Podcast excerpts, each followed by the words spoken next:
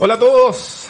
14 horas, un minuto en Chile continental. No sabemos qué hora es en la isla de Pascua, pero le mandamos un saludo a la Josefa Villarroel, nuestra coproductora a través de El OPEM de este programa Fracasa conmigo, vía TXS Radio, el único programa de la radiofonía chilena y latinoamericana que busca abarcar los problemas de los negocios, los fracasos de los negocios, pero ¿para qué?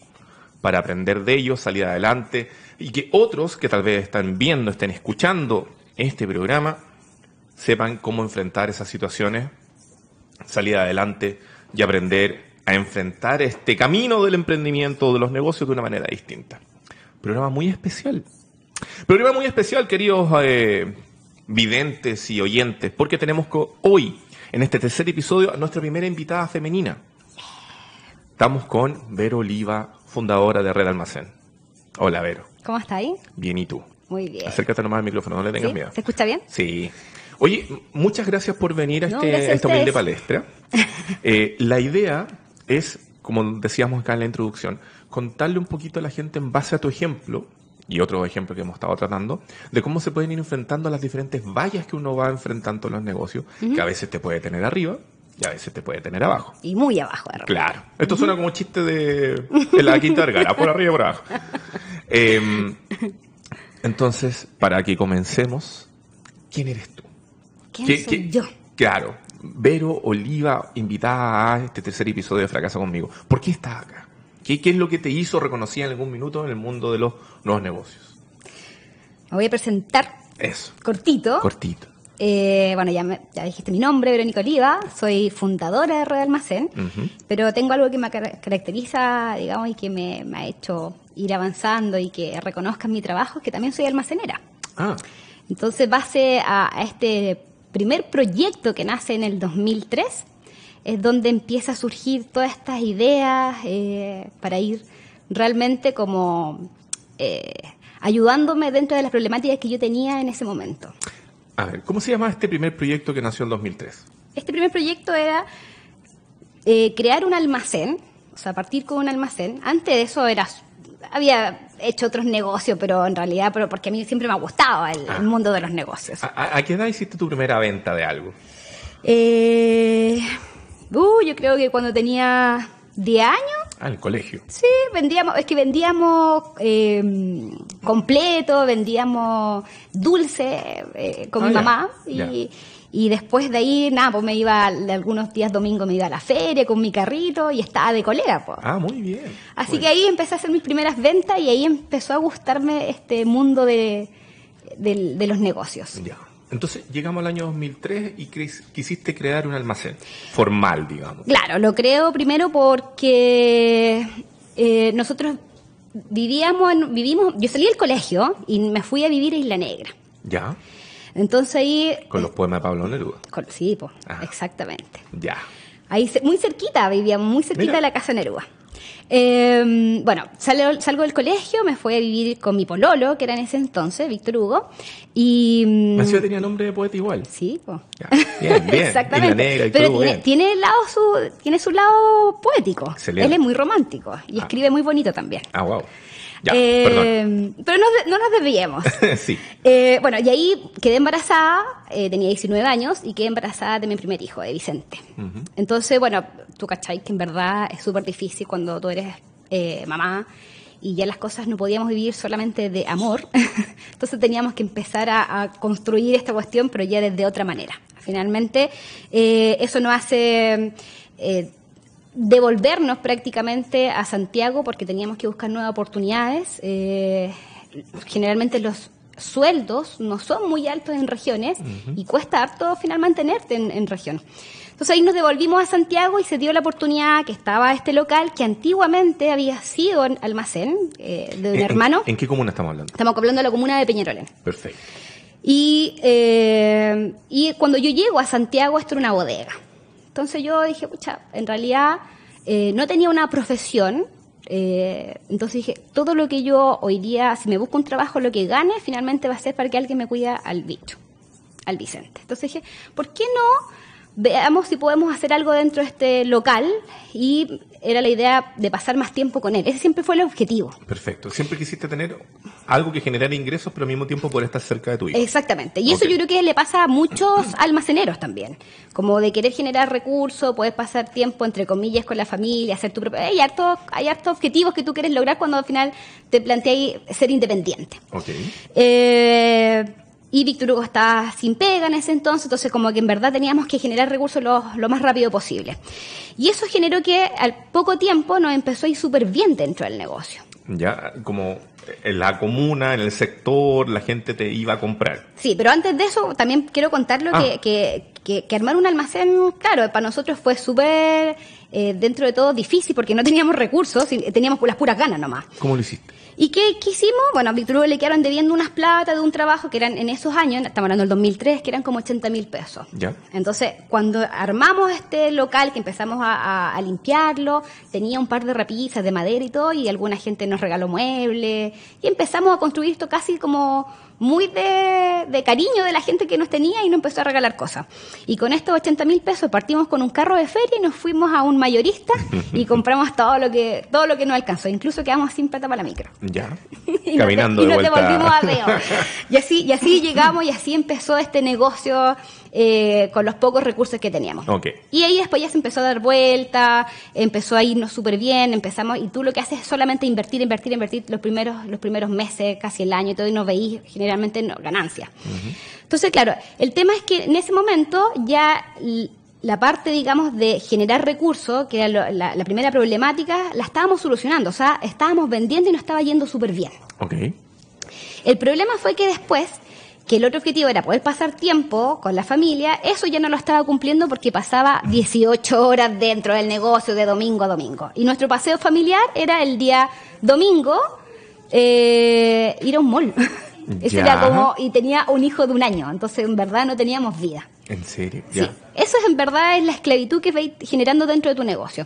Y ahí yo tenía dos alternativas. Yo dije, bueno, cerramos el local Ya. o, eh, o hacemos algo. Ajá. Y eso... Chiquillo, soy yo, soy yo, soy yo. Ya. Perdón, pero es que tenía que darle una aviso. No, tranquilo, tranquilo. Bueno, y ahí finalmente lo que hicimos fue yo pedirle ayuda a Víctor Hugo, que él ya había estudiado, tenía eh, conocimiento informático, había creado unos programas, y le pido a él que me cree una solución, porque yo dije, finalmente estoy siendo esclava, la única que sabe los precios del negocio soy yo. Y eh, creamos, digamos, esta aplicación que a la larga, a medida que empezó a pasar el tiempo, esto al final se terminó desarrollando como un software súper potente. ¿Qué es lo que hace esta aplicación o este software? ¿En qué te ayudaba particularmente? Principalmente al comienzo era que, eh, que todo el mundo se subiera los precios. O sea, que Ya. finalmente no dependieran de mí eh, si alguien lo atendía el negocio. Que esa era la primera solución. Y después, a medida que yo fui eh, eh, viendo que tenía otras necesidades, como de eh, la, la inquietud de contratar a alguien, de poder salir, de hacer otras cosas, ya le empezamos a crear nuevos módulos desde el control de caja, el control de inventario, etcétera. Ya, o sea, en base a la experiencia le ibas agregando cosas a este software a medida que te ibas dando cuenta que necesitabas hacer algo. Claro. Ya. Claro. Bueno, ahí... Esto sigue siendo 2003. Sí, y ahí empezó a pasar un par de tiempo, estamos Ya. hablando de 2003, 2004, 2005, y ahí ya después en esos años contraté a la primera persona, y yo como soy súper inquieta, empecé a participar y a buscar nuevas herramientas para poder aplicarlas dentro del negocio. Entonces dije, bueno, ¿qué puedo hacer? Me falta un poco de aprender de marketing, un poquito de contabilidad, y los cursos que había, que, es, eh, que tenía la municipalidad, yo me inscribía y eh, iba, digamos, a, a, a estudiar, digamos, lo que, lo que presentaste en, el, en los cursos de la MUNE. Bueno, y eso fue, digamos, la locura de- de- de- del almacén. Hasta que un día, eh, dentro de uno de los programas que participé, hubo unos chicos de una universidad que eh, el- un profe les pide a ellos que eh, buscaran al negocios y que vieran qué dificultades tenían para que pudieran ayudarlos. Ok. Cuando llegan estos chicos al negocio se dan cuenta que mi almacén era muy atípico, que en verdad tenía tecnología, que la dueña del negocio no lo trabajaba. eh, entonces ellos se devuelven y le dicen, oye, ya no, no, no sé cómo ayudar a la Vero, porque en verdad tiene todo lo que nosotros quisiéramos como plantearles desde un comienzo para ayudarla. Pa- Para contextualizar un poco a la gente, que, que tuviera tecnología y estas cosas significaba, por ejemplo, yo llegaba como un cliente, tomaba, voy a inventar, un paquete de fideo. Y ese paquete de fideo yo lo llevaba a la caja y al pasarlo por alguna máquina o algo se sabía, ya tenía el precio asociado, me, me atendía, digamos, alguien, alguien que no eras tú. Entonces, en el fondo, automatizábamos procesos. Con el software tú podías saber cuántas cosas tenías en la bodega, etcétera, etcétera. Eso fue. Ya, perfecto. Efectivamente fue el objetivo automatizar los procesos, o sea, de Ya. pasar del papel y el lápiz y no tener un control a tener hoy día todo automatizado a través de un computador. Perfecto. Eso era, ese era Ya. el objetivo. Ok. Y bueno, estos chicos se devuelven del profe, pasa el tiempo y ya estamos hablando como de 2007. Ya. Y un día yo estaba en el negocio, me llama este profe y me dice, oye, mira, estoy escribiendo una columna de tecnología, eh, mis alumnos me, me- me contaron de tu caso y me encantó, eh, ¿te puedo hacer la entrevista? Ya, ok. Acepté esa entrevista, que hasta el día de hoy tengo esa revista. Ah, excelente. Y, ¿Nunca eh, antes habías dado una entrevista antes? No, nunca. Ya. Y yo le dije, ya, ok, pero entendiendo que esto iba a ser por teléfono, solamente iba a ser alguien que iba a tomar una foto, eso era como la mayor visibilidad. Además yo dije, ¿quién va a ver esta revista? Así como que en verdad es- da lo mismo. Y bueno, se hace la entrevista y cuando él, estamos en la conversación por teléfono, entonces él me pregunta y me dice, oye, ¿cuántos clientes tienes? Entonces yo le digo, chuta, no sé, yo nunca lo he contado cuántos clientes entran en el negocio. No, me dijo, si no estoy hablando de los clientes del almacén, estoy hablando de tu cliente de tu empresa de software. Y yo Ah. así como, mm, no, no, no, estamos, estamos hablando, estamos, estamos equivocados. Esto no es una empresa, esto es un sistema que creamos entre yo y mi marido, eh, pero fue para, para una solución, digamos, de nosotros, nunca se ha pensado en comercializarlo, además, ¿a quién más le va a servir? No, tú estás loca, si esto le puede servir a un montón de gente. Y él en esa entrevista coloca que nosotros comercializamos este software. Ya. Bueno, después sale la, la revista y nos llaman los primeros clientes. ¿Qué revista era? Eh, la que pasa. La que pasa, perfecto. Y eh, llama a los primeros clientes. Cuando me llama, me dice, oye, vi una entrevista y quiero comprar esto. Y yo así como, eh, ya, sí, no, mira, espérate, voy a, estoy atendiendo clientes, te llamo al tiro, llamo al Víctor Hugo a su trabajo, le digo, oye, ¿cómo lo hacemos? ¿Qué? Y en ese momento yo estaba embarazada de mi segundo hijo. Entonces Víctor Hugo me dice, oye, ¿qué nos falta para el vale? Le digo, "Oh, pucha, nos falta la cuna, el coche, saquemos la cuenta, ya cobra eso, me dice. Y yo lo llamo y le digo, ya vale tanto. Eh, Eso es lo que costaba la aplicación. Ya. Listo, partimos el fin de semana, porque esto en realidad podíamos hacerlo solo el fin de semana, porque Víctor Hugo era el que hacía todo este proceso, digamos, eh, de, de- de técnico y yo era la que capacitaba. Y fue muy chistoso porque con los años siempre el cliente pensó que yo, cuando yo le digo te llamo después, estoy teniendo cliente, también pensó que estaba teniendo clientes de mi empresa de software. Y yo estaba teniendo clientes así cortando zapallos, pues, ¿cachai? Que no tenía nada que ver. Ya. Y, y ahí, bueno, esos fueron nuestros primeros clientes y así se fue generando esta... esta Vi- ¿Vino boca a boca o, o te llegaron muchos más otros clientes? Llegaron también a través de la revista, después empezó el boca a boca y empezamos a tener cliente, cliente. ¿Y cómo era en ese momento? Era como nosotros íbamos los fines de semana, instalábamos, nos terminábamos haciendo amigos de todos los almaceneros. así, era muy chistoso, el, el Víctor Hugo instalaba, yo capacitaba y así nos llevábamos todo el fin de semana. ¿Y cómo era el proceso? ¿Ustedes llevaban un computador que le instalaban el programa, le enseñaban cómo que se ocupaba? Sí, o, era como o- todo. o el mismo almacenero tenía el Eh, dispositivo? dependía, ellos podían tener su propio computador eh, o, nos compraban todas Ya. Y funcionaba local, o sea, en el fondo tú lo instalabas, digamos, en el lugar de los hechos. Claro, en esos años sí, efectivamente instalábamos local. ¿Y por qué eso es una buena, eh, una buena eh, comentario que te quiero hacer? ¿Por qué lo hicimos local? Porque generalmente nosotros eh, eh, también estábamos en zonas donde no siempre el internet llega a todos lados. O sea, Mm. hoy día efectivamente está mucho más avanzado, pero esos años atrás no hablando teníamos del 2007. sí pues no teníamos tantas alternativas como de tener internet y todavía siguen existiendo zonas rojas entonces la idea es que sí claro si tenías un software web o sea quería decir que limitaba a mucha gente Mm. porque no tenía internet Y, y ustedes junto con hacer la instalación y hacer en el fondo la educación de cómo se tenía que ocupar, ¿también le hacían la mantención al software en caso de ser necesario? Sí, todo, sí. Ah, era era todo, 360, sí, ya. sí, éramos todo, todo. Hacíamos absolutamente maestros chaquillas, de todo. ¿Y, y tuvieron que crear otra empresa para eso o lo vendían a través del nombre del almacén? Nada, qué empresa, si no dábamos factura, éramos Guau. todos los amigos nomás, ellos me pasaban la plata, nosotros ya, buena onda, quita mi teléfono, que este teléfono lo he tenido toda la vida y hasta el día de hoy, pues, súper chistoso, hasta el día de hoy nos llama gente. Wow. Que yo no, de repente pensamos que no, no, no la siguieron ocupando. ¿Y al software le pusieron algún nombre? Sí, pues en esos años era software el bichito. El bichito. ¿Y por qué? Porque Por- por, por el- mi por hijo Vicente. y además porque eh, en honor al almacén que era mini market del bichito. El almacén, entonces éramos súper creativos nosotros. Notable, notable. Todo era el bichito. Y nada, pues y ahí empezó efectivamente esta revolución de llegarnos gente eh, de la nada. Esto se empezó a construir, como te digo, por necesidad nuestra y después nos dimos cuenta de que no éramos los únicos que teníamos estas mismas problemáticas, problemáticas sino que había muchos comercios con las mismas. ¿Hacia dónde se comenzaron a expandir con estos primeros clientes? ¿Inmediatamente saltaron a otras comunas? No llegaba de todos lados. No. Desde de, de, Santiago, de distintas comunas, y después nos empezó a llegar mucha gente de región. Wow.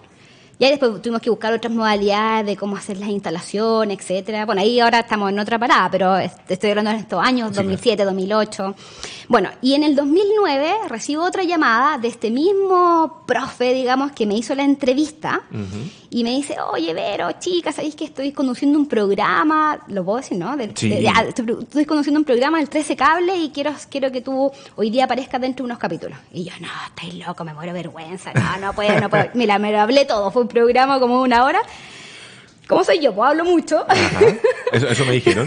sí, es verdad. Y nada, pues, y este programa fue en el 13 Cable y yo dije, bueno, ¿quién va a ver el programa? Lo mismo me pasó con la revista. El día que salió el programa fue una locura. ¿Te acuerdas cuántos llamados fueron ese día? No, sí fue una locura porque además nosotros nos habíamos cambiado de casa recién, no teníamos cable, entonces no vimos el programa, solo nos empezamos a dar cuenta porque a las 12 de la noche empezaron a llegar mail, mail, mail, así, pero así una locura, era como... Cotización, cotización. Sí, sí, por favor, que lo vi, lo vi, lo vi, lo vi, y así como, ¿qué onda esta cosa? ¿Cuánto, te acuerdas cuánto cobraste por el primer software que vendiste? ¿Por el bichito 1? Bueno, ya ni me acuerdo. Pero más o menos. No sé, en esos años, eh, puede haber sido, no sé, 150, 200. Porque, era el resumen de la cuna, el coche, todo lo que necesitaba para. Sí, por ponle tú, no sé, 150, 200 lucas, no me acuerdo en verdad, no, ya, no, estaría mintiendo, pero era ese rango, que era finalmente cubrir esas necesidades que teníamos. ¿Y cuando pasó lo de 13 cables, seguíais vendiendo por lo mismo o ya había ya establecido un modelo de negocio? No, porque claro, no, nada, que todavía no existe modelo de negocio, ah, olvídate modelo de negocio, esto todo a lo amigo nos, nos, ya, nos empiezan a llegar los mails de, después de este programa. Fue una locura. Víctor Hugo ya estaba trabajando. Y bueno, y esto seguía siendo el pituto el fin de semana, hasta esos años. O sea, esto nunca lo, lo, miramos como empresa. Entonces, cuando un día yo estaba en el almacén eh, y suena el teléfono y era un llamado y me dice, hola, mira, ¿sabes qué? Anoche vi los últimos cinco minutos de tu programa, me encantó, y así un gallo súper eufórico. ¿Mm? Y yo le digo así como, ¿ya con quién hablo? No, me dijo, mira, yo eh, soy Francisco, soy gerente de Coca-Cola Polar. Y yo, así como, y así como, y justo en ese en esa fecha era la estafa. Y dije, no, este weón me quería puro cagar. Y dije, no, no, no, en realidad la verdad que yo pensé que era una estafa. Y me asusté, entonces yo dije, ya, sí, súper desconfiada, dame tus datos, eh, déjame anotarlo. Le corto y llama a Víctor Hugo a su pega y le digo, oye, ¿sabes que me llama este gallo? Yo creo que este gallo... Hacer no, sí, el cuento del tío, este gallo me quiere estafar, no, no, no, esto, eh, ¿Mm? pero dame el nombre. No, Víctor Hugo lo investiga y me dijo, no, sí existe. ¿Mm? Ya, pero ¿qué te dijo? No, que fuéramos el lunes a, a su oficina. Partimos el lunes, poco, nuestro computador y todo. Llegamos, tú cachai cómo son las, las oficinas de Coca-Cola. Fueron, a Coca-Cola que está aquí, digamos, en, el, en, el, en la ruta. En la ruta, exactamente. la ruta 5 Norte. No, no, no, eran unas oficinas que estaban en Providencia. Ah, eh, no me acuerdo en qué lugar. Pero el tema es que llegamos y nos hacen pasar y resulta que eh, ya nos sentamos en una mesa así como esta y empezó a llegar gente así, gerente de no sé qué cuento, él no sé, jefe de no sé cuánto, de qué área y todo. Y nosotros con Víctor Hugo así, sentados juntos, yo prendo mi computador y así como, y empiezan a hablar, hola, ¿cómo les ha ido? No, súper bien, le estamos contando. Y de repente empieza a decir, bueno, eh, ¿cuál es su proyección de negocio? Cuéntame cuál es tu modelo de, de, negocio, tu modelo de venta. Así como, y yo, ¿de qué me está hablando este gallo? Así como, ¿de qué modelo? ¿De qué esto? Como que me estuviera hablando en chino. Y yo asustada le golpeaba a Víctor Hugo así como por abajo, por favor, salva la situación porque esta cuestión, no sé cómo hacerlo. Bueno, el tema es que pasa, salimos a esta reunión y yo así como, no, por Dios, ¿qué fue? Esto es un fracaso, esto es horrible, lo pasé súper mal, porque yo decía, fue atroz la reunión, y al final todo lo que no hablaba yo como que no entendía nada. Como que estuviste defendiéndote todo el tiempo. Todo el rato. Bueno, entonces yo lo único que hacía ahí muy firme fue cuando yo llegó mi parte de mostrar el programa, obviamente ya tenía como experiencia con otros de gente y eso fue mi aporte. Bueno, pasa el tiempo como un mes, y me dice, oye, ¿qué te ha pasado? Le dije, no, yo creo que obvio que no nos van a llamar, si en verdad es una vergüenza después de esa reunión. Bueno, me dijo, pero manda un mail y ve qué onda. Y dije, ya, filo, lo voy a llamar así como súper desmotivada. Llamo y este gallo me dice, Vero, mira qué bueno que te contactaste porque en verdad tenemos, tenemos una propuesta súper buena para ustedes. Y yo así como, ¿ya?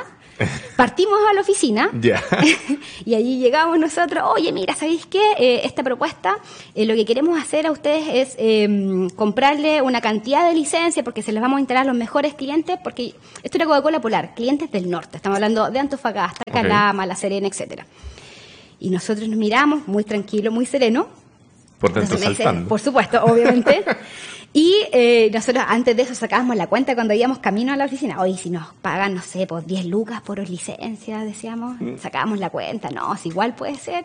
Bueno, llegamos allá y en esos años ya costaba un poco más eh, caro el software porque eh, ya le habíamos creado módulo, ya era otra propuesta la que le entregábamos a los clientes. Cuando nos dice, oye, ¿sabéis que les vamos a comprar 300 licencias?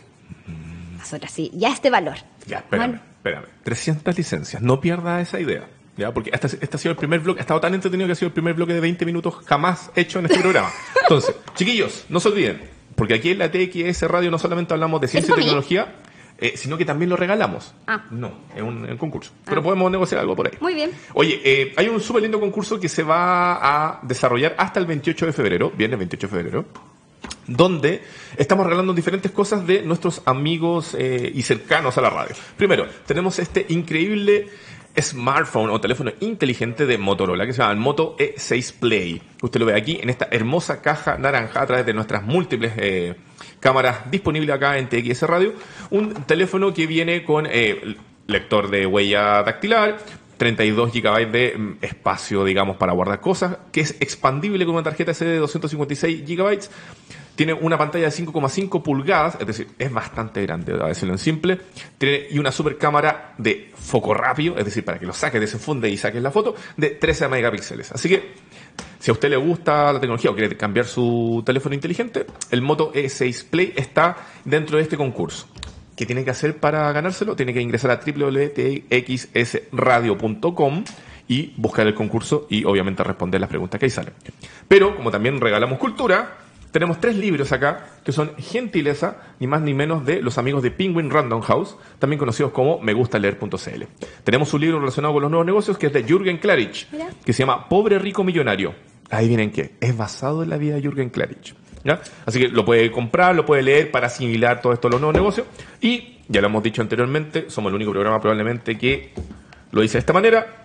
Tenemos aquí dos libros de Las Ángeles. ¿Por qué? Porque sus autoras son Ángeles Quinteros y Ángeles Vargas. Uno se llama Amor Animal, parecido a Soda Stereo, y otro se llama Fiesta, cómo se celebra en América.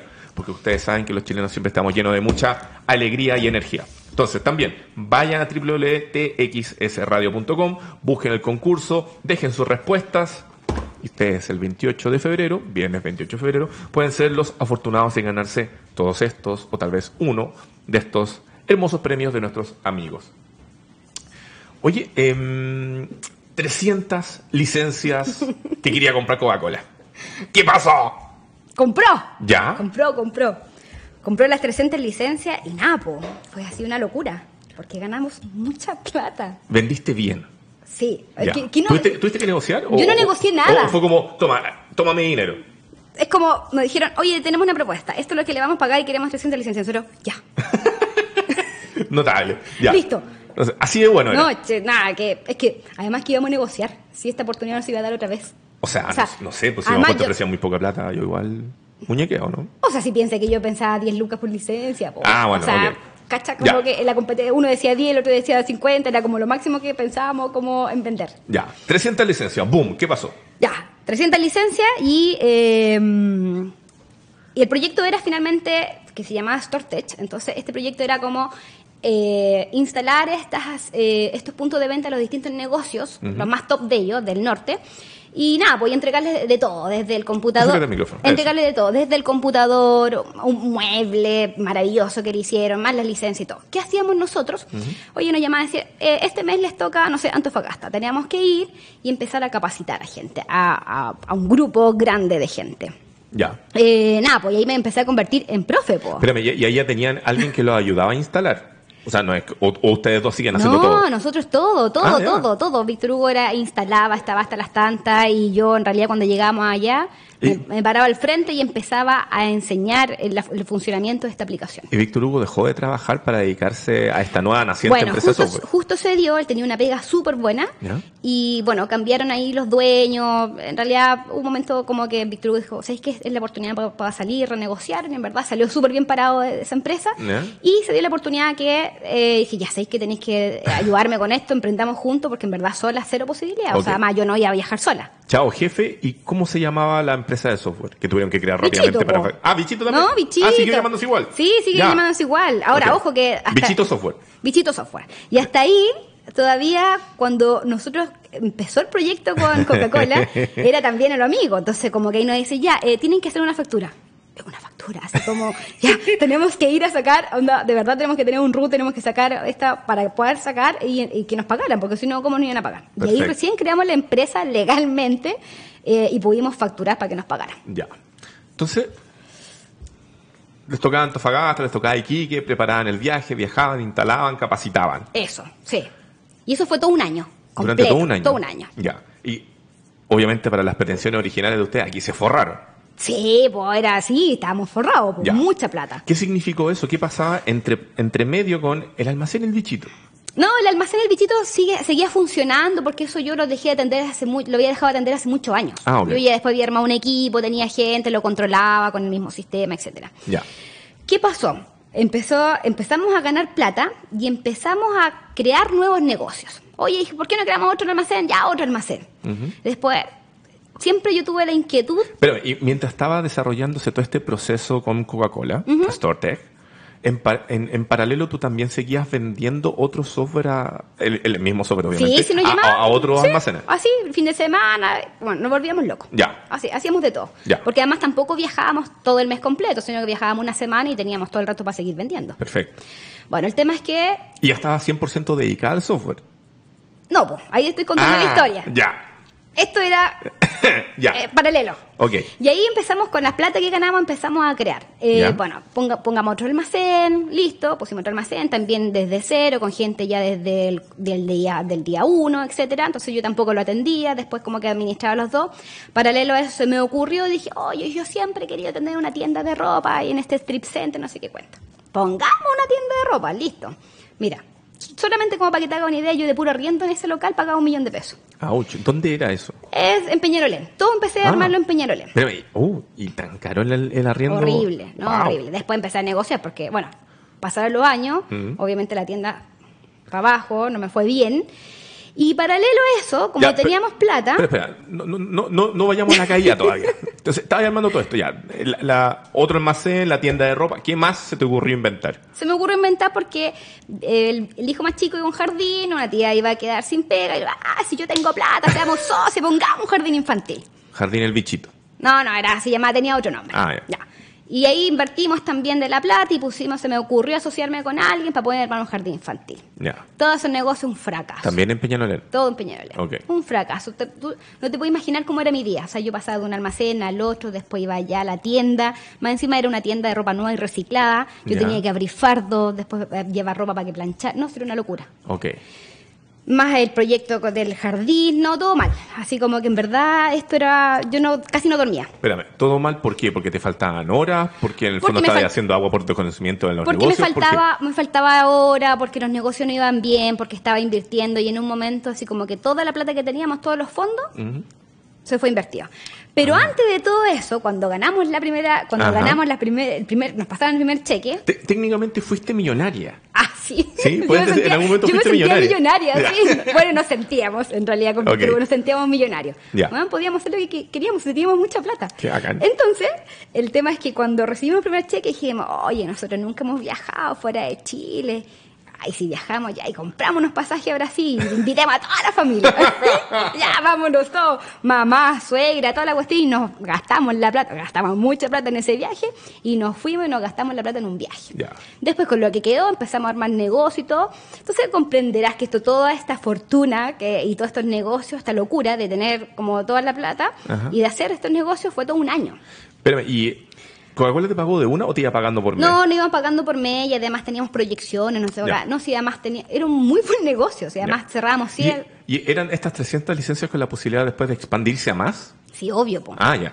Sí, sí, o sea, ese era el objetivo, pero finalmente nosotros nunca nos metimos en el negocio. Nosotros era como que, oye, chiquillos, viajes, listo, nosotros capacitábamos, casi no íbamos de luna y miel. Así como estábamos en la semana, Víctor instalaba, yo capacitaba, después nos devolvíamos, oye, ya ahora les toca ir, no sé, eh, La Serena. Listo, ya. Eso era como el proyecto que nosotros hacíamos. Perfecto.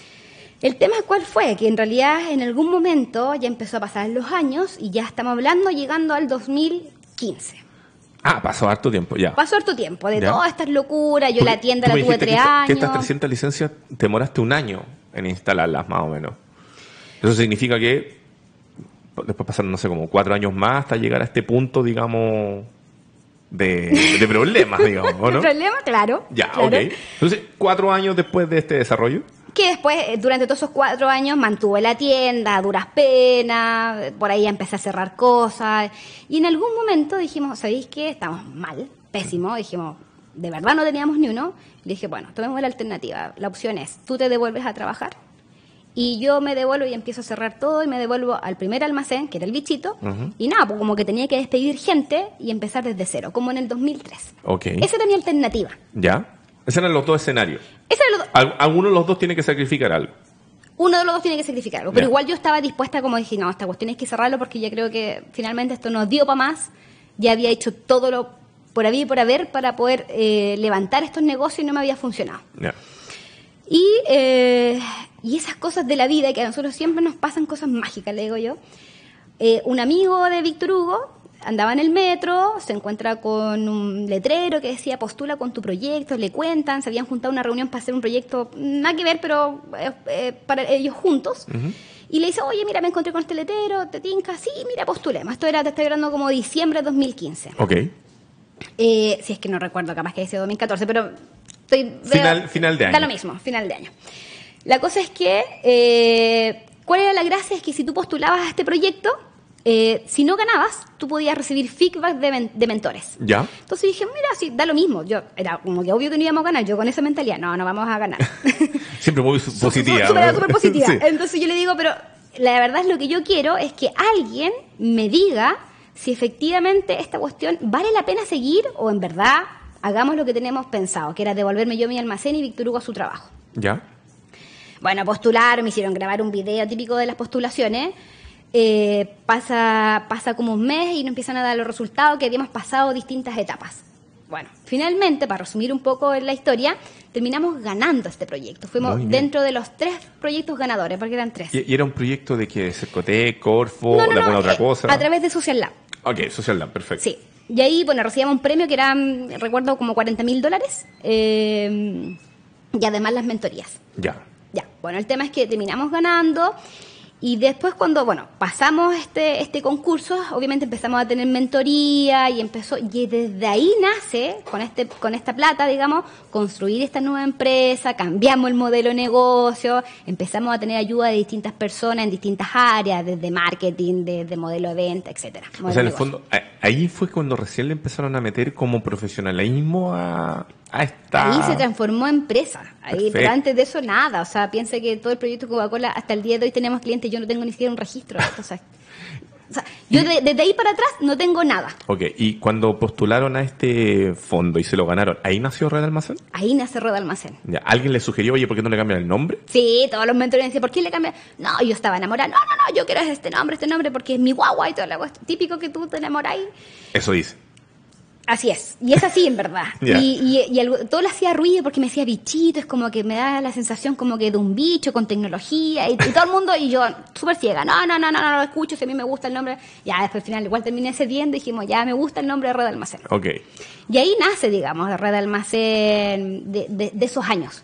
perfecto. Y, y es, es eh, técnicamente es el mismo software original, pero mejorado, más bonito, con mejor experiencia usuario. Sí, hoy día es otra cosa, pues hoy día finalmente fuimos mejorando. La base es la misma, pero igual se creó, entre comillas, otro, eh, otra, entre comillas, Otra otra, dice- programación. otra programación, se fue- obviamente está mucho más bonito. Nosotros vemos programas, los software de años atrás y decimos, qué vergüenza, así como que en verdad me daría vergüenza venderlo.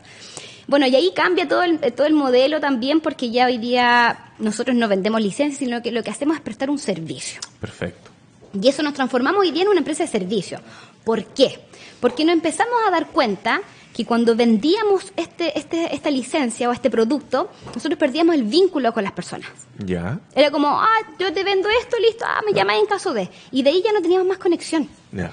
Entonces, la idea era cómo yo, entre pensando, decía, cómo yo genero un vínculo distinto, cómo mantengo eh, esa comunicación y en poder darme cuenta cuáles van a ser las necesidades. Independiente que yo sea almacenera y que efectivamente hasta el día de hoy tenga mi almacén y pruebe todo, ese es como mi laboratorio. Ah, esa es la gracia, tú testeas todo en el Todo. bichito O hasta el día de hoy. Claro, Ya. claro, en el, en el bichito El almacén. bichito almacén, digamos, claro. Entonces, cualquier hoy día eh, actualización que nosotros eh, hagamos, lo primero que se hace ahí eh, se, hace- se va directo al almacén, así que las chiquillas ahí dentro eh, tienen que a- ayudarme a probar estas nuevas actualizaciones. Pero siento de que con, con este fondo que te ganaste como que viene como un renacimiento, ¿no? Absolutamente. Ya. Entonces, Ahora, espérame. dime. Antes de entrarnos, necesito saber qué aprendimos de todo lo que pasó antes de, de esta venta casi informal, primero Coca-Cola, de hacer estos otros negocios que no funcionaron. ¿Cuál fue el aprendizaje que sacaste de eso? Primero, ¿por qué fallaste en estos negocios?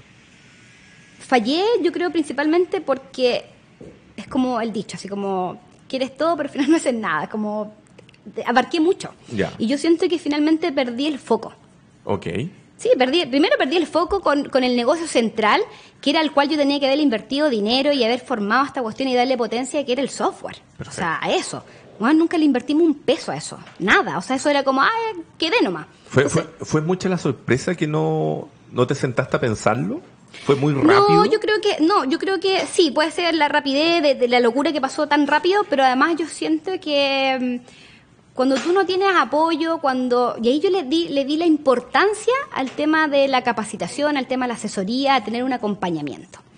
Porque finalmente eso es lo que yo logré tener con estos mentores cuando nos ganamos este proyecto. La plata sí, nos sirvió mucho. Pero al final la plata se va, oye, como que en seis meses ya teníamos la plata toda invertida en distintas cosas Aparte, si estás haciendo unos negocios, necesitas se va la plata, pero en dos segundos. Si el tema al final donde yo le veo harto valor y que hasta el día de hoy yo doy muchas gracias con eso y, y me da gusto porque los mismos mentores hoy día terminamos siendo amigos con muchos de ellos, eh, haber recibido el apoyo de ellos. Ya. O sea, yo creo que hoy día eso para mí es clave. Si tú me preguntáis y yo tuviera que decidir que me dan hoy día posibilidad de mentoría gratis, no sé, o ganarte, hoy día de verdad yo, o sea, sí, de verdad la plata te sirve, pero yo ele- elegiría mentoría. Consejos por sus plata, digamos. Sí, sí. Ya. Sí. O sea, yo creo que es súper, es clave tener a alguien que te esté ayudando y que te, que, que esté detrás tuyo. Y en este proceso de caída, digamos, antes de llegar a, este, a esta postulación exitosa, a este nuevo fondo, ¿qué fue lo primero que cerraste? ¿Fue la tienda? ¿Fue el jardín? ¿Cómo fue el proceso, digamos, de, Como que fue todo rápido. de apagado? No, digamos? fue como todo rápido. Fui cerrando todo así como Lo más rápido posible. lo más rápido posible. Ya. Sí, sí, cerré Y, todo rápido. y despedir a la gente y todo. Sí, pues. No, es que para mí es terrible. eh. Es heavy, pero, pero en verdad cuando no te dan los números, no tenéis muchas alternativas. Finalmente Y- eso es, es y- muy triste, pero tenéis que hacerlo. Y de haber estado en esta cúspide con Coca-Cola lanzando dinero hasta llegar a este otro punto, ¿quedaste muy para atrás? ¿Quedaste así como con deudas con- significativas? Sí, yo creo que hasta el dedo y lo arrastramos. Oh, wow. Ya. Sí. Entonces, el aprendizaje de todo eso es foco. Foco, concentrarte en el fondo en, en- en tu caballito de batalla Sí, es foco. y dedicarle, dedicarle tiempo a eso. dedicarle tiempo y darte cuenta que efectivamente es lo que te apasiona. O sea, finalmente yo un momento, yo sentía que hacía, era como un caballito, así como que le daba, le daba, le daba, pero finalmente nada me motivaba, como que le daba porque no quería fracasar. Era como que me daba lata cerrar los negocios, ¿cachai? Eh, me, el- daba, me daba pena cerrarlo. Tú ahora viviste la experiencia de caer y levantarte. Por lo tanto, aprendiste del fracaso. Pero la palabra fracaso, ¿por qué genera a tu, a tu juicio A mí no me tan- gusta. tan- tanto temor? Sí, es que yo, yo creo que, primero la palabra fracaso para mí no es algo, eh, yo no lo llamo fracaso, para mí hoy día es solamente aprendizaje. Ok. O sea, yo creo que hoy día todo lo que pasé atrás me ha servido un montón eh, para construir y hoy día estar, estar haciendo lo que hago finalmente, no, me- no cometer tantos errores. O sea, tú los cometes Perfecto. igual, o sea, siempre es imposible que tú digas esta cuestión va a funcionar después de tantos negocios, tienes la experiencia de que todo va a fluir y vas a ser millonario, un negocio exitoso, no pero tú cometes menos errores. O sea, finalmente hoy día, ¿qué es lo que hago? Es validar rápidamente, con menos recursos, es como cágala con poco. Para mí Ya, es eso. Y no esperar la perfección. Ah, eso es súper importante, no esperar la perfección. No nada. Que yo- funcione. que funcione. Después lo vaya arreglando en el camino. Exactamente. Eso es. Ese es como mi gran aprendizaje. Como en verdad no esperar la perfección en las cosas. Hayamos quedado en el aprendizaje de digamos, todas estas cosas que desembocaron en el cerrar todos estos proyectos paralelos. Y estábamos también en, el renacimiento, en postular este fondo de Social Lab que hizo que naciera lo que dice tu polera, Red Almacén. ¿Qué vino después de eso? Empezó un, nuevo camino también de comenzar a vender bajo este nuevo modelo, de expandirse nuevamente, de lograr llegar a, este nuevo punto de equilibrio. ¿En qué está ahora? No, hoy día estamos, seguimos avanzando. Eh, hoy día, claro, nuestra visión es distinta. Hoy día la verdad es que ya no sé si... Yo creo que también es súper importante ir pensando en grande. Eh, o sea, yo creo que hoy día, como te digo, eh, estamos tratando de avanzar eh, estamos tratando de cerrar nuevos negocios. Eso sí que no lo puedo contar porque estamos, estamos ahí. para otro programa. Para otro programa, pero eso, pero eso me da gusto porque hoy día eh, no nos había pasado de que empresas llegaran a nosotros. Okay. Porque cuando partimos con Rodalmacén sí buscamos y, golpeamos muchas puertas. Y en verdad nos ha costado. O sea, ¿Y fue un proceso parecido al anterior? Con, con este cambio de modelo donde en el fondo ustedes están mucho más cercanos con las personas, pero fue parecido en el otro de empezar a ofrecer el producto a diferentes almaceneros que se pasaban el boca a boca, que alguien llegaba porque X, y empezar de nuevo a crecer de una manera similar, o ha sido completamente diferente? O sea, sigue ese, ese, ese camino, digamos, del boca a boca. Llega mucha gente que nos recomienda. Pero claro, hoy día nos hemos posicionado en distintas plataformas. Por ejemplo, estamos dentro del. Eh, hay unos fondos hoy día para soldados también, hay unos fondos para, para almacenes, comercios de barrio. Damos a la plataforma de, de Cercotec, donde desde ahí tenemos una, una visión, desde que nos llegue gente a través de, de ello. eh, tratamos de hacer proyectos a través de municipalidades. O sea, hoy día la, la idea es pasar del uno a uno, que es muy difícil, poder ampliarnos y empezar a generar estas ventas de forma más masiva. ¿Y Red Almacén apunta a almacenes, precisamente? no, no, no, no, negocios de todo. O sea, está hablando de almacenes, botillería. O sea, ahí abarca los comercios de barrio. Perfecto. Abarca todo. Ya. Eh, nada, hoy día eh, la visión es expandirnos, eh, que llegue esta solución a muchos comercios. Eh, hoy día existen en, en, Chile más de 120.000 comercios de barrio. no todos hoy día están digitalizados y ahí lo que nuestra propuesta mayor es evangelizar la digitalización, que se den cuenta el beneficio que tienen ellos hoy día de digitalizar, de pasar papel y lápiz a a tener todo un control a través de un computador. Aprovechemos de pasar todos los anuncios posibles que tenemos tiempo página web, redes sociales, donde te encuentran, no sé, precios de entrada, por ejemplo. No, hoy día, por ejemplo, nuestra página web www.rodalmacén.com. Okay. Eh, el Facebook, también tenemos fanpage de Rodalmacén. Eh, tiene un logo de una casita, así que como para que lleguen ahí. Eh, eh, Instagram también tenemos nuestras redes sociales súper activas y ahí siempre estamos comunicando de fondo, de información súper relevante que les pueda servir a, a los comercios.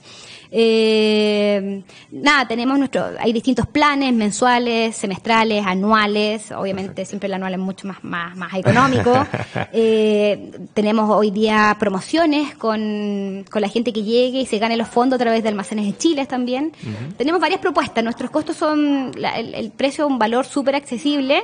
Eh, o sea, desde un micro, micro negocio hasta uno más, mucho tenemos, más establecido. Tenemos de todo. Tenemos de verdad de todos los negocios, desde el más chiquitito hasta un negocios grandes bien grandes. Así que nada, o sea, en realidad es cosa que se meten a nuestra página, www.redalmacen.com, vamos a ver de nuevo el dato. Y nada, ahí vamos a estar informando, nos pueden llamar y le estamos, eh, los podemos comunicar. ¿Presencia de Arica Punta Arenas? Sí, estamos en todos lados. Incluso estamos en Isle Pascua. ¿Hasta en Isle Pascua? Sí. Oye, qué bacán. Oye, eso está muy bueno. ¿Tienen pensado en, llegado el momento, internacionalizar el software? Siempre me hacen esa pregunta. Pero, gente fome como estos periodistas que hacen la misma pregunta. Eh, o sea, yo creo que todos pensamos en llegar, pero en realidad hoy día mi objetivo es partir en Chile, obvio, tenéis que partir en casa. Si tenemos, imagínate, más de 120 mil almacenes que no están digitalizados, no todavía no logran entender el concepto de los beneficios, tengo que partir primero acá. ¿Y al día de hoy cuántos clientes más o menos ya estáis abarcando? ¿Cuánto es tu cartera al día de hoy? O sea, con Red Almacén, como te decía, estas dos etapas, como 300 usuarios más o menos. Ya, más o menos, ¿cómo crees tú que se va a ir desarrollando este año, el siguiente, en la captura de clientes? ¿Cómo, ¿A dónde crees que va a llegar a final de año? O sea, nosotros estamos hoy día, nos reinventamos, porque finalmente con todo este estallido social, obviamente hubo un cambio importante en los almacenes, donde la Eso te iba a preguntar, ¿cómo, cómo, ¿cómo se ve la cosa ahora? Eh, o sea, yo creo que hoy día... Eh, la gente tiene, está, no sé si asustar la palabra, pero obviamente está pensando en que sus negocios no, no eh, surgir con sus negocios, eh, nada, o sea, la verdad es que igual hubo un, quiebre con, con, este estallido, o sea, piensa que un montón de negocios, a mí me pasó que, que nos fue súper complejo abastecer, digamos, porque no llegaban los proveedores, mm. salir a comprar era súper complejo, entonces muchos negocios igual cerraron, fueron saqueados, entonces como que yo creo que hoy día lo que menos piensan muchas veces es en digitalizar, es como que lo que quieren es hacer otras cosas. Pero al menos lo que yo veo de afuera es que, independientemente obviamente que quienes sufrido un saqueo, que es terrible, pero el tener este software que permite llevar una contabilidad, las cosas que tienes dentro, una valorización completa de todos los productos, igual es un tema que igual les puede servir, pero, pero que, requiere educación. Sí, sí, de hecho eso es un poco lo que es mi, mi, mi proyecto de este año, efectivamente, dedicarme y enfocarme eh, en educar. Ya. O sea, eso es, en realidad vamos a empezar a hacer talleres en distintas municipalidades, eh, donde queremos partir primero desde la base que ellos entiendan cuál es el beneficio, para qué les sirve, eh, los beneficios que pueden sacar con esto. Eh, nada, que son muchos, finalmente es tener más tiempo, ganar más plata, dedicarte a hacer otras cosas. O sea, podía ser una, una cantidad de cosas impresionantes. El, ¿qué, ¿Qué recomendación, qué sugerencia, qué tip si uno quiere, le podrías dar a las personas que están emprendiendo o que quieren emprender en base a la experiencia que a ti te ha tocado recorrer? Como lo dije antes, yo creo que finalmente darle foco. Eh, es súper fácil desviarse, mm. porque además piense que también uno empieza a generar contacto y todos te dan ideas y uno empieza al final como un arbolito, irte por las ramas y yo creo que eso es como lo que aprendí finalmente darle foco, eh, lo que te decía anteriormente también, eh, prueba, prueba barato, rápido, no busques la perfección, porque la perfección no existe. Las empresas grandes ni siquiera son perfectas. Eh, sí, porque finalmente... No, sí, eso es, finalmente. Ni una empresa grande ni siquiera es, perfecta. y yo creo que lo principal es saber que lo que tú estás haciendo es, es, lo que, es la motivación. Yo creo que si tú no tienes motivación, las cosas tampoco fluyen mucho. Para mí es la motivación, el cariño, efectivamente. Eh, hay una frase que a mí me encanta, es como enamorarte del problema. ¿No es cierto? Eso es como para mí, eh, es porque finalmente desde ahí tú sacáis todas las ganas para ir buscando soluciones. Hablando de eso, lo que a ti te ha tocado ver con, en esta nueva etapa con Red Almacén, los problemas de los almacenes o los negocios de barrio, ¿siguen siendo los mismos de cuando tú empezaste? Súper similares. Mira. Es, increíble, han pasado los años y si tú me preguntáis cuál es el, el, primer, el número uno, es el tiempo. O sea, muchos de ellos siguen estando esclavizados 14 horas, 12 horas diarias. Eh, y eso significa que te afecta en tu vida, pues. Finalmente que no puedes hacer un montón de cosas ni personales ni para ti ni dedicarle. ¿Cuántos hijos de almacenes como que yo siento que suplen esa, ese, ese tiempo que no le entregan con cosas materiales? Y eso, son como los casos que más habitual me, toca ver. Eh, como final de comprarle todo, el auto, o, fíjate como que todos tienen la casa más bonita, pero finalmente tú decís, oye, tenéis tremendo auto, pero si no tenéis tiempo para sacarlo, ¿qué sacáis con tener ahí ese auto parado frente de tu negocio? Exacto, exacto. O sea, yo creo que es súper bueno eh, preocuparte esas cosas. Finalmente yo estoy armando negocio, pero también cuál es el tiempo que yo le dedico para mis cosas. No olvidar lo humano. Y no olvidar, porque si no, si somos seres humanos, pues, no sí, obvio que necesitáis pasarlo bien, necesitáis entregar, recibir cariño, y cuando estáis enfocados en lo tuyo es súper difícil. Tú sabes que de repente el negocio y el consume, absolutamente pero sí, obvio, si a mí me pasa de repente que predico y también estoy pegada ahí, pero, pero igual trato de hacerme mis tiempos, de pasarlo bien. Oye, eh, Vero, muchas, muchas gracias por haber estado en este tercer episodio. Gracias por haber sido el primer testimonio femenino de haber venido en Fracasa conmigo. Inviten más mujeres. Sí. Hay muchas mujeres. Estamos en eso, estamos en eso. De hecho, junto ahí con el OPEM, junto con la, la PIL y junto con la Josefa Villarroel del Observatorio de Políticas con, el Emprendimiento y, y Wow Factor, Agencia de Comunicación de los Nuevos Negocios, estamos haciendo la producción de los siguientes programas. Te doy las gracias por haber estado acá. Ojalá nos volvamos a reencontrar prontamente con otras cosas, otras noticias. A ustedes los quiero desde ya invitar a sintonizar la próxima semana, martes a las 14 horas, un nuevo invitado de acá de Fracasa conmigo con quien estaremos hablando, no del fracaso, como dijo Vero, sino que del aprendizaje y del camino en la experiencia. Esto fue el tercer episodio de Fracasa conmigo.